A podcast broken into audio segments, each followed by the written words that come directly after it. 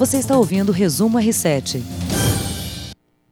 Oi, gente, começando mais um resumo R7, essa nova plataforma aqui no r7.com com muita informação, muita notícia para você com o mestre Heródoto Barbeiro. Heródoto. Opa. Uma honra e uma satisfação, hein? Para mim, uma honra para mim. Quero também mandar um abraço aí pro povo do nosso R7.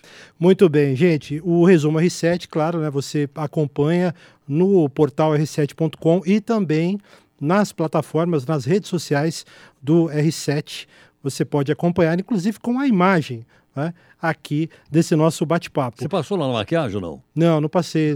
Mas o pessoal que vê a imagem vai perceber que não está muito legal. Mas vamos esquecer isso, Heródoto. Heródoto, tem algumas, alguns assuntos aqui que eu, eu gostaria primeiro de fazer um, um destaque né, para a gente iniciar o nosso bate-papo. Né? Primeiro, um caso policial aqui do noticiário de São Paulo, que é a morte da menina Raíssa Eloá, nove anos, uma menina autista que foi morta depois de sair de uma festa numa unidade educacional, um céu, lá do Parque Anguera, na zona norte de São Paulo. É um caso terrível. O menino de 12 anos que brincou com ela durante a festa confessou à polícia que matou a menina. E, inclusive, é uma notícia é, bastante nova. Né? Teve uma coletiva de imprensa agora à tarde na Polícia Civil de São Paulo e é um caso que tem chamado muita atenção. Também Vamos falar é, de economia e de política. A CCJ, a Comissão de Constituição e Justiça do Senado, aprovou um relatório da reforma da Previdência e vai analisar as emendas. Com relação à economia, a produção industrial cresceu 0,8% em agosto deste ano, segundo informações do IBGE, e já tem uma queda. O setor acumulou uma queda né, de janeiro até agosto deste ano. Um assunto eh, ainda na, na área educacional, com relação ao Ministério da Educação, 15 estados, mais o Distrito Federal, devem aderir às escolas cívico-militares, né, que é um projeto do governo federal, do governo Bolsonaro. Teve também quarta fase da Operação Carne Fraca da Polícia Federal, nesta terça-feira, com uma série eh, de nomes aí, autoridades que eh, tiveram mandados de busca e apreensão expedidos. E um outro assunto no final também de São Paulo, importante, não sei se você se lembra, é, o internauta deve se lembrar também, é, da queda de um prédio no Lago Paissandu, aqui na região central de São Paulo. A promotoria, o Ministério Público, denunciou seis pessoas por esse acidente. Heródoto, é, eu queria começar falando desse caso Raíssa Eloá, que, como eu disse, como eu destaquei, está chamando demais a atenção. Um menino de 12 anos, né, é, um adolescente. Ele foi ouvido pela polícia. É, no primeiro momento, ontem, um, um, depoimento que durou bastante, né? ao longo da noite, varou a madrugada desta terça-feira aqui em São Paulo. E ele havia confessado o crime, depois voltou atrás e agora à tarde disse de novo realmente que participou, que matou a menina Raíssa. Inclusive, o delegado, do Departamento de Homicídios e Proteção à Pessoa de São Paulo, o Luiz Eduardo Marturano, contou alguns detalhes é, numa entrevista à imprensa, disse que o menino tinha brincado com a garota pouco antes do crime. A Record TV mostrou algumas imagens, né? tem um circuito de segurança que mostra os dois brincando juntos. É, por enquanto, a polícia não descarta ainda a participação de uma terceira pessoa, de outro envolvido no crime. Só para relembrar, para as pessoas entenderem, no começo, quando o menino disse, é, voltou atrás, né, ao dizer que matou a menina, ele tinha falado que uma pessoa, um homem tinha pedido para ele para chamar a garota, inclusive deu um, um apelido lá do, do rapaz. E essa história está sendo investigada, Heródoto. É um crime que chocou a opinião pública de São Paulo e acho que do país também. Agora, a polícia já tem alguma hipótese da motivação? O que é que levou ele a, provavelmente, né, a fazer isso? Não? Ainda não. Não, não se sabe exatamente. Não, é algo que está sendo investigado. O menino, ele também prestou depoimento hoje para a promotoria, a vara da infância e juventude, promotoria da infância e juventude, e vai permanecer por 45 dias na Fundação Casa, internado na Fundação Casa. E aí o inquérito, enquanto isso, o inquérito em andamento no DHPP. Agora, uma coisa interessante é o seguinte: um caso como esse, doloroso, logicamente, né, uma coisa inaceitável, ela levanta de novo aquela discussão no Congresso Nacional Brasileiro de redução da idade, da maioridade de 18 para 16 ou 14 anos, não é verdade? Sim. E há também quem até lembre que em outros países do mundo se um jovem comete um crime, né, ele, ele passa por sanções severas. Eu nem vou citar os Estados Unidos, porque lá nos Estados Unidos, quando você comete um crime federal, né, com 12 anos de idade, você é julgado como adulto. Você é julgado como adulto. E mais, você pode ser condenado à pena de morte ou à prisão perpétua, mesmo com 12 anos de idade. Então você vai dizer, bom, mas é uma outra cultura, é um outro país, é uma outra cabeça. Não, tudo bem, eu apenas estou contando isso para que a gente possa, vamos dizer assim, balançar de um lado e do outro. E aqui nós temos o Estatuto da Criança e Adolescente, né? que considera isso uma infração penal e não um crime, e que a criança pode ser. Porque 12 anos de idade é pré-adolescente, não é isso ou não? É. É né? pré-adolescente. Que ele pode ser recuperado. Que tem esses dois lados que eu acho que a gente precisa contar para as pessoas formarem sua própria opinião a respeito. É, acho que, Heródoto, importante mesmo, é, como você destacou, né? É a pergunta-chave saber qual é a motivação do crime. Porque é difícil é, para a cabeça das pessoas imaginar um menino de 12 anos matando a garota. É, a gente fica curioso para saber o que Ela levou. Ela sofreu violência sexual, você sabe ou não? É uma investigação, há traços ali no, nos primeiros indícios ali que a polícia apurou haveria traços de violência sexual. Por enquanto, nada confirmado, porque a polícia também espera a conclusão do laudo né, do, do IML e do IC, o Instituto de Criminalística. Né? São laudos importantes, periciais, que aí sim vão dar o um norte, acho que para a polícia, tanto para saber é, como foi a morte, a causa da morte, né? É, e também aí talvez tentar fazer uma análise psicológica do adolescente. Né? Agora, só uma coisa para o pessoal que mora fora de São Paulo. O céu é uma, é uma escola, na é, é, verdade? É. é. uma escola um pouco melhor, um pouco mais bem organizada, da Prefeitura de São Paulo. A festa foi dentro da escola. Lá. É, o céu não é um, vamos dizer assim, um, como é que a gente vai fazer? Um baile funk. Lá. É um local para estudantes. Então, isso acho que ainda pesa mais, né? Que, que a pessoa tenha sido tirada de dentro de uma escola. É, e, e, e ao que tudo indica, era um evento beneficente, né? E você sabe, Heraldo, que tem um outro detalhe importante que você é, destacou. É, teve um outro crime, outro crime ocorrido ali na mesma região, é, poucas horas aí durante essa festa, né? Um homem acabou também executado ali naquela região, o que torna ainda toda essa, essa situação mais incomum, né? Pois é, infelizmente é uma, são coisas dolorosas. Espero que a polícia né, apure direitinho para que a sociedade possa saber o que aconteceu. Na é verdade, antes da gente acusar ou não, acho que a sociedade precisa saber disso. Até para as pessoas tomarem mais cuidado com os seus filhos, né, com as pessoas às quais elas estão ligadas. Você sabe, Heródoto, que quando você falou da, da motivação e você citou aí é, a questão da, da redução da maioridade penal, que é um assunto polêmico que já talvez aí há quase duas décadas está em pauta no Brasil, né? Muita gente, é, quando ouviu esse caso, lembrou do caso Champinha, Eu, que foi o assassinato da Miana Fredenbar e do Exa Felipe Café. Exatamente. Foi em 2003 e o Champinha, à época, tinha 16 anos.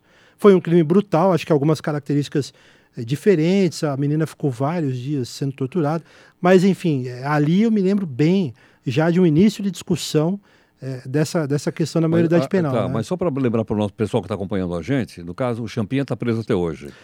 Então, é? o Champinha, ele, eu diria, já conversei com alguns advogados, que ele está num, digamos assim, num limbo jurídico. Porque a, ele não foi condenado, ele era menor de idade, ele foi para a Fundação Casa, a internação terminou quando ele completou 21 anos. Só que de lá para cá, o Ministério Público e as autoridades têm feito algumas avaliações, eu não sei exatamente a periodicidade. Psiqui psiquiatra. É, né? avaliações psiquiátricas, porque no entendimento deles o Champia não tem condição de retornar à sociedade. E, e ele fica mantido na Fundação Casa. Ele estava mantido numa unidade de saúde, inclusive dias atrás participou ali de uma rebelião, foi até assunto novamente. E é curioso porque é realmente, eu acho que esse é um, um termo acertado aí, é um limbo jurídico, né? Porque é, ele vai continuar nessa situação enquanto não decidirem o que fazer com ele daqui para frente. Né? Me parece que essas avaliações psiquiátricas são feitas periodicamente. É. E se os, psiquiatras avaliam dizendo que ele não tem condições de voltar à sociedade, que é uma pessoa desequilibrada uh, psiquiatricamente, ele continua preso.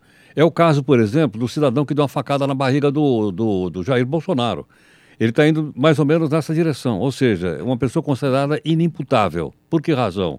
Porque a pessoa talvez tenha um, uma loucura, tenha um desarranjo cerebral de tal ordem que a pessoa não é capaz de responder por si mesma. Então, nesses casos, é, as pessoas não são condenadas, elas ficam presas, vou chamar de manicômio judiciário, que era o nome antigo, é, no manicômio judiciário, até que alguém diga, olha, não, ele pode sair. Mas o cara que disser isso também tem que assumir a responsabilidade de assinar um laudo como esse, que não deve ser um negócio fácil. Exatamente. Heroto, é, antes da gente partir aqui para os assuntos políticos e econômicos, queria destacar também, para ficar aqui em São Paulo, é, essa notícia que está no portal R7, r7.com, você é, acompanha todas as notícias. A promotoria denunciou seis pessoas pela queda do prédio no Largo Paissandu, né, que ocorreu em maio de 2018 denúncia feita pelo Ministério Público de São Paulo. Entre os denunciados, os coordenadores do Movimento Social de Luta por Moradia, MSLM, e engenheiros ligados à administração municipal. A promotora de justiça Luciana André Jordão Dias diz que todos colaboraram com omissão e negligência para essa tragédia que matou sete pessoas e deixou outros dois feridos e aquele drama que a gente viu nas imagens eh, da Record, né, dos desabrigados, as pessoas ali na frente da igreja do Largo do Paissandu ali, tentando, permanecendo ali em barracas, e essas pessoas ficaram um bom tempo ali, né, Heroto? Exatamente. Agora, desses todos que estão sendo uh, processados, me parece que a maior responsabilidade deveria ser do poder público, representado aí pelos fiscais da prefeitura. Porque não é possível que o fiscal da prefeitura passa na porta de um prédio como aquele, estava na esquina, me conheço muito lá, ali na esquina do Lago do Paissandu, com a Avenida Rio Branco, quer dizer, completamente deteriorado, um monte de gente morando lá em cima, fiação para todo lado, as repartições eram de madeira, né? e os caras não fizeram nada, não pediram interdição do prédio, né? não, não, não, não, não, não se mexeram. Por que razão? Ou por motivo político, certo não? Porque, pô, vai ter eleição, é ou não é? Ou então por outros motivos econômicos, concorda ou não? Né? Verdade. Eu acho que são as duas coisas que fazem com que o fiscal não veja uma coisa como essa. Então, o poder público tem que responder por isso também. Aliás, Geraldo, aquela revitalização do centro, né, que é falada aí algumas gestões aqui Desde em São Paulo. menino. Pois é, não até agora Você não tem uma ideia né? como é velho esse troço? E até agora nada, né, Geraldo? nada, meu, nada. Olha, eu conheço bem o Centrão, nasci no Centrão, moro perto do centro, vou lá no Centrão, eu vou lá, entendeu? Eu ando lá pelo Centrão. Uhum. Então, quer dizer, continua tudo igual. É tudo papo furado. Meu.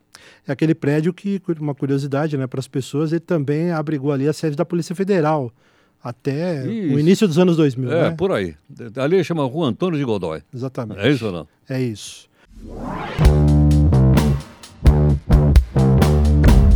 Mais um assunto aqui, a gente agora partindo aí para essa questão da política.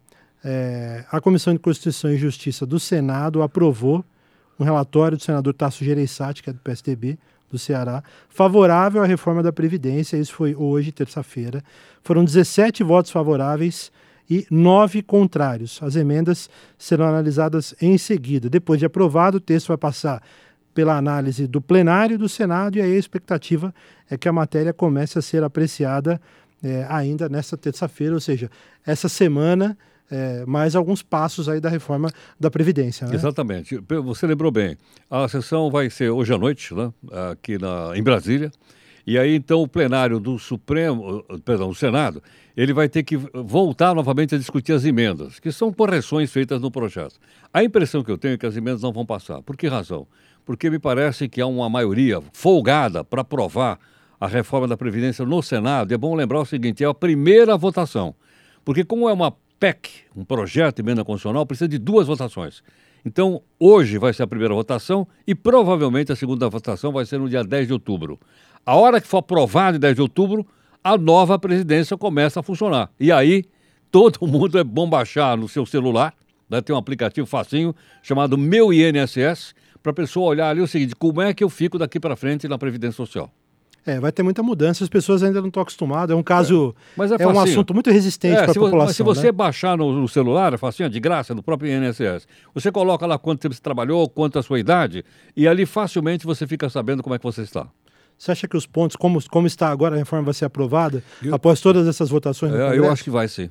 Eu, eu acho que vai ser aprovado. Da forma que está agora. Da forma que está. Pelo seguinte, porque as emendas poderão vir numa outra PEC chamada PEC paralela, que um dia a gente explica aí porque é meio confuso. Tá bom. Bom, além disso, um pouquinho de economia. Ô Heródoto, esses números aqui é, que foram divulgados pelo IBGE, mostrando que a produção industrial brasileira cresceu 0,8 em agosto deste ano. É, isso é uma pesquisa chamada PIN, que é a pesquisa industrial mensal do IBGE, divulgada hoje. Houve crescimento desse número que eu dei, depois de três meses de quedas consecutivas. A influência positiva mais importante, de acordo com esse levantamento do IBGE, foi registrada por indústrias extrativas.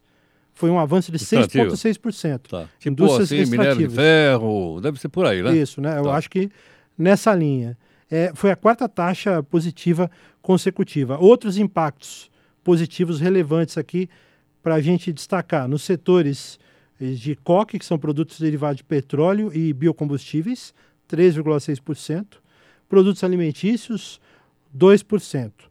Para os destaques negativos, para você analisar, confecção de artigos de vestuário e acessórios, menos 7,4%, quase 7,5%, máquinas e equipamentos, que é um, um setor importante da indústria, menos 2,7%, e produtos farmoquímicos e farmacêuticos, quase 5%, menos 4,9%. O que você acha, é, É, logicamente que esses dados são, vamos dizer assim, dados uh, não favoráveis que você citou por último. Mas um detalhe: uma boa parte da indústria que você citou de máquinas e equipamentos se deve à indústria automobilística que caiu. Porque o nosso maior comprador de automóvel, por incrível que pareça, é a Argentina. E a Argentina, como você sabe, está batendo lata. Ela é uma crise tá lascada. uma crise violentíssima lá. Então, eu, me parece que as vendas chegaram a perder 26% daquilo que a indústria brasileira vendia lá dentro da Argentina. Então, com isso, afetou também o setor de transformação, que é a indústria automobilística e outras indústrias uh, mecânicas aqui no Brasil. Agora, vamos ver se o Brasil procura outros mercados. O México está comprando bem do Brasil e outros países estão comprando. Então, agora, nós vamos ter que acomodar. Isso não ajuda a nossa recuperação financeira, que todo mundo gostaria que ela fosse mais rápida do que ela está sendo. É verdade. Você vê com otimismo aí esse cenário, por isso agora pensando mais em, em 2020? Eu, eu, eu, eu, acho que nós estamos começando a recuperar. É, é, é que a economia, como você sabe, é um grande transatlântico, né, meu? Ele está andando. Quando ele para, ele leva tempo para parar. Quando ele para, para você tirar ele da inércia, leva tempo. Quando você quer virar o transatlântico, você não vira de uma hora para outra. Você tem que virar devagarinho. Então, me parece que é isso que está acontecendo. Tenho conversado com algumas pessoas aí fora, na área do mercado, eles dizem: olha, nós estamos sentindo que a economia está se aquecendo. Não como nós gostaríamos, mas já há indícios fortes, principalmente na construção civil. Não só de casas e de apartamentos populares, mas também na infraestrutura. Coisa para mim surpreendente, porque geralmente o governo diz: olha, não tenho grana para fazer nada. Heródoto, é, impacta muito na economia sempre a questão política e a política também sempre muito mexida com o, o noticiário policial. Né? Hoje tem aqui a notícia é, da iniciação da quarta fase da Operação Carne Fraca pela Polícia Federal. Autoridades cumpriram 68 mandados de busca e apreensão. É, União Avícola do ex-senador Cidinho Campos está entre essas empresas. 280 policiais mobilizados. Foram é, operações em vários estados, entre eles São Paulo, Paraná, Santa Catarina, Goiás, Mato Grosso, Pará, Rio Grande do Sul, Minas e também do Rio de Janeiro. É uma operação que teve aí as medidas expedidas pela primeira vara federal de Ponta Grossa, no Paraná. Muito bom isso, não é? Porque essa operação Carne Fraca é quase que uma, como é que a gente vê? Uma coisa muito semelhante à operação Lava Jato só que ela está sendo feita no setor agropecuário. Agora, você sabe onde é que é ruim isso? Não é que é para botar os corruptos na cadeia, tem que pôr mesmo. Isso é ruim para a venda do Brasil no mercado internacional. Porque esses caras davam falso atestado de sanidade sanitária nos produtos que o Brasil vende para o exterior. Na carne, no frango, eh, na carne de boi, derivados, de, de, entendeu não? E aí você divulga uma coisa como essa, os compradores lá fora dizem, opa, peraí, né? A credibilidade é, é credibilidade, risco, é, né? Pô, será que a gente está comprando coisa de má qualidade do Brasil? Então isso é ruim para o nosso mercado internacional, mas tem que, tem que ir em cima não é? e tem que acabar com essa bandalheira aí. Muito bom. Heródoto, para encerrar aqui, eu gostaria de levantar esse tema da educação brasileira, é, um projeto do governo federal aí que o governo tenta emplacar, né, que é a questão das escolas cívico-militares. 15 estados já aderiram ao projeto, mais o Distrito Federal. Como é que você vê esse novo projeto e essa adesão para você? Está contento? Olha, acho que é uma experiência nova. Eu já vi algumas dessas escolas no passado. Tinham poucas, muito poucas. Eu vi uma em Goiás, eu creio, né? E agora é o seguinte: uh, em última análise, quem deve decidir isso é a família. São os pais. Se os pais acham que uma escola como essa tem mais disciplina, tem mais organização, eles colocam seus filhos lá. Quem achar que não, que não concorda, coloque em outra escola. Mas eu acho que é uma experiência interessante para a gente poder ter, vamos dizer assim, uma organização melhor do nosso ensino fundamental. Muito bem, Heródoto, mais uma vez, Obrigado. uma honra, mestre Heródoto Barbeiro aqui é, conosco nesse resumo R7 é, que também, ref, é, repito, está disponível, é claro, no portal R7, você vai lá na home do portal r7.com e também nas redes sociais do R7. Obrigado, Eduardo. Um abraço. Um abração, vamos lá. Até mais. Você ouviu Resumo R7.